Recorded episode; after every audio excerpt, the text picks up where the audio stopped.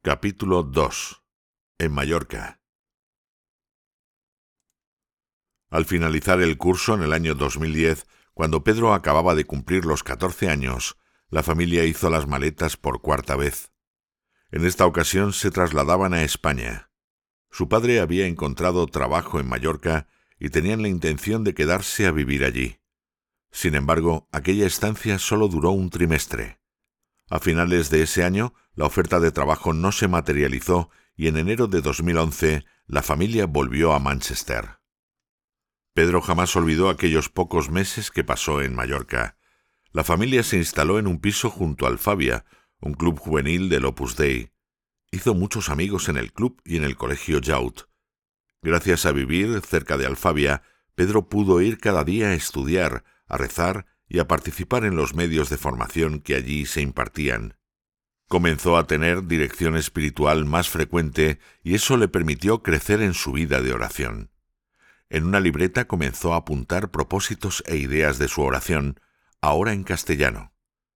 Tratar a Jesús como un amigo, aprovechar la capilla del colegio, ser constante en la oración, tener una cita diaria con Dios, no faltar, por primera vez tenía la oportunidad de asistir a la Santa Misa entre semana en el colegio y se habituó también a confesarse con regularidad.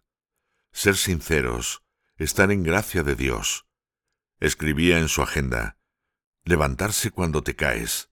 San Agustín fue un gran pecador y un gran santo. Confesarme mucho. Los pecados graves primero. Al comenzar la novena a la Inmaculada Concepción, escribía, Detalles que tienes con la Virgen. Pedir mucho a la Virgen. Usar mucho la capilla del colegio. Su vida de oración comenzaba a despegar y a exigirle ser más generoso con Dios. Estar atento a lo que te pide el Señor. Aunque Pedro tenía muy buen humor y estaba de guasa con frecuencia, llamaba la atención que jamás humillaba a nadie con sus bromas. Parecía incapaz de engañar, de mentir o de dejar en mal lugar a otro. Cuando las conversaciones giraban en torno a los defectos de alguien o se hacían bromas de las limitaciones o errores de otra persona, solía cambiar de tema rápidamente con total naturalidad. Pedro era uno más entre sus amigos. Un día, por ejemplo, decidió escaparse del colegio Yaut con unos amigos cruzando un descampado. Entre risas, se iban alejando como si fueran un comando de operaciones especiales arrastrándose para ocultarse en la maleza. No lo debieron hacer muy bien porque un profesor les pilló y avisaron a sus padres. Lo que más llamaba la atención al profesor es que Pedro no hacía esfuerzos por esconderse. Cuando le preguntaron sobre aquello, contestó que lo más divertido era poder ver la cara del profesor cuando les pillara.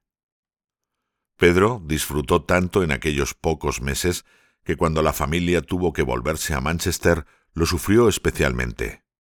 Aunque amaba a Inglaterra, donde nació y se crió, después de aquella estancia en Mallorca, manifestó su ilusión por volver a España a vivir cuando fuera mayor.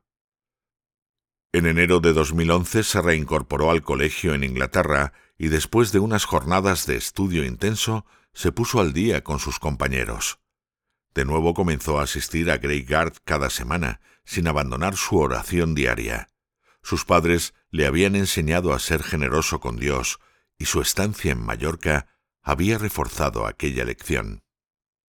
Su familiaridad con la oración y su esfuerzo por asistir a la Santa Misa comenzó a operar un cambio en su interior.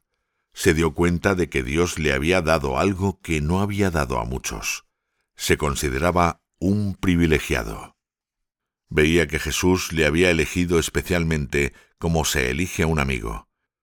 En una de las conversaciones que tuvo con un monitor del club, Pedro le dijo que se daba cuenta de que Dios había derrochado en él gracias que no había dado a otros. Y esa reflexión le hizo caer en la cuenta de que si Dios le daba lo que no había dado a muchos, también le pediría lo que no había pedido a muchos. Consideraba como dones excepcionales todo lo que Dios le había dado en su vida, su familia, sus amigos, su vida de oración, su formación cristiana, su condición de español nacido y criado en Inglaterra y hasta su breve estancia en Mallorca donde tanto aprendió. Se sabía y se sentía un predilecto de Dios, y esa predilección divina siempre exige más. Cuando Dios da más, pide más, y cuando más pide, es porque quiere dar más. Pedro tenía 16 años cuando comenzó a contemplar la posibilidad de que Dios le estuviera pidiendo darle la vida entera. Durante esa temporada consultó y habló con quien podía darle luces. En más de una ocasión me manifestó personalmente sus dudas. No sabía si Dios le pedía seguir la vocación al matrimonio o al celibato, bien como sacerdote o como numerario o agregado del Opus Dei. La vocación es siempre un descubrimiento personal, un asunto privado entre Dios y un alma. Lo hablaba a diario con Dios en su oración y siempre manifestaba su disponibilidad. Le decía que estaba dispuesto a todo, que si Dios le pedía ser sacerdote, así lo haría, que si le pedía ser numerario o agregado, eso haría. Y con sentido del humor me contaba. No obstante, también le digo a Dios que si quiere seguir mi consejo, yo creo que sería un gran supernumerario. Dios es un Padre exigente, nunca pide más de lo que podemos dar, pero nunca pide menos. Pedro comentó en una ocasión, Sé que tengo esa inclinación natural a formar una familia porque soy un tipo normal y tengo el corazón joven. Eso lo entendía bien, como también comprendía que dar la vida entera a Dios, renunciar a sus planes, siempre supone un gran sacrificio. Un día hablando con el director de Greyguard, le preguntó cómo pedía uno la admisión en el Opus Dei. Xavier le explicó que simplemente debía comunicar su intención al prelado en una carta. Pedro dijo que quería hacerlo y pidió papel y boli.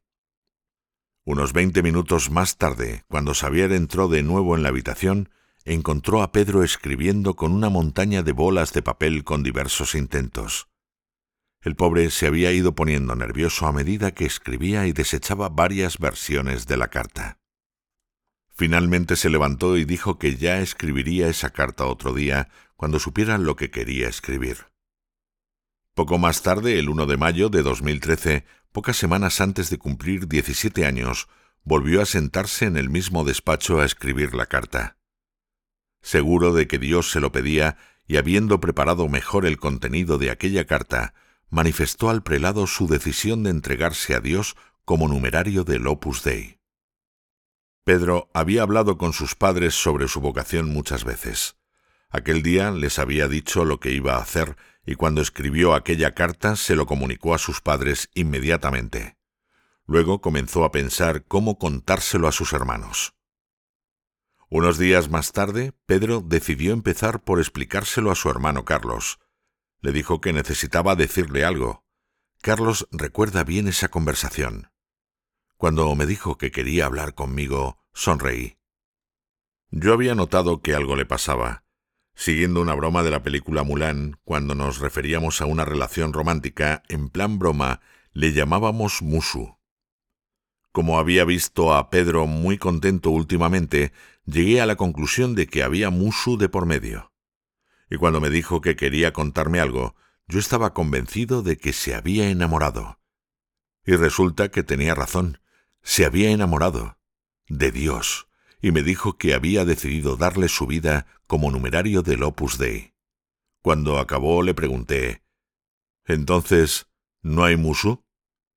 No habrá musu jamás, confirmó Pedro con una carcajada.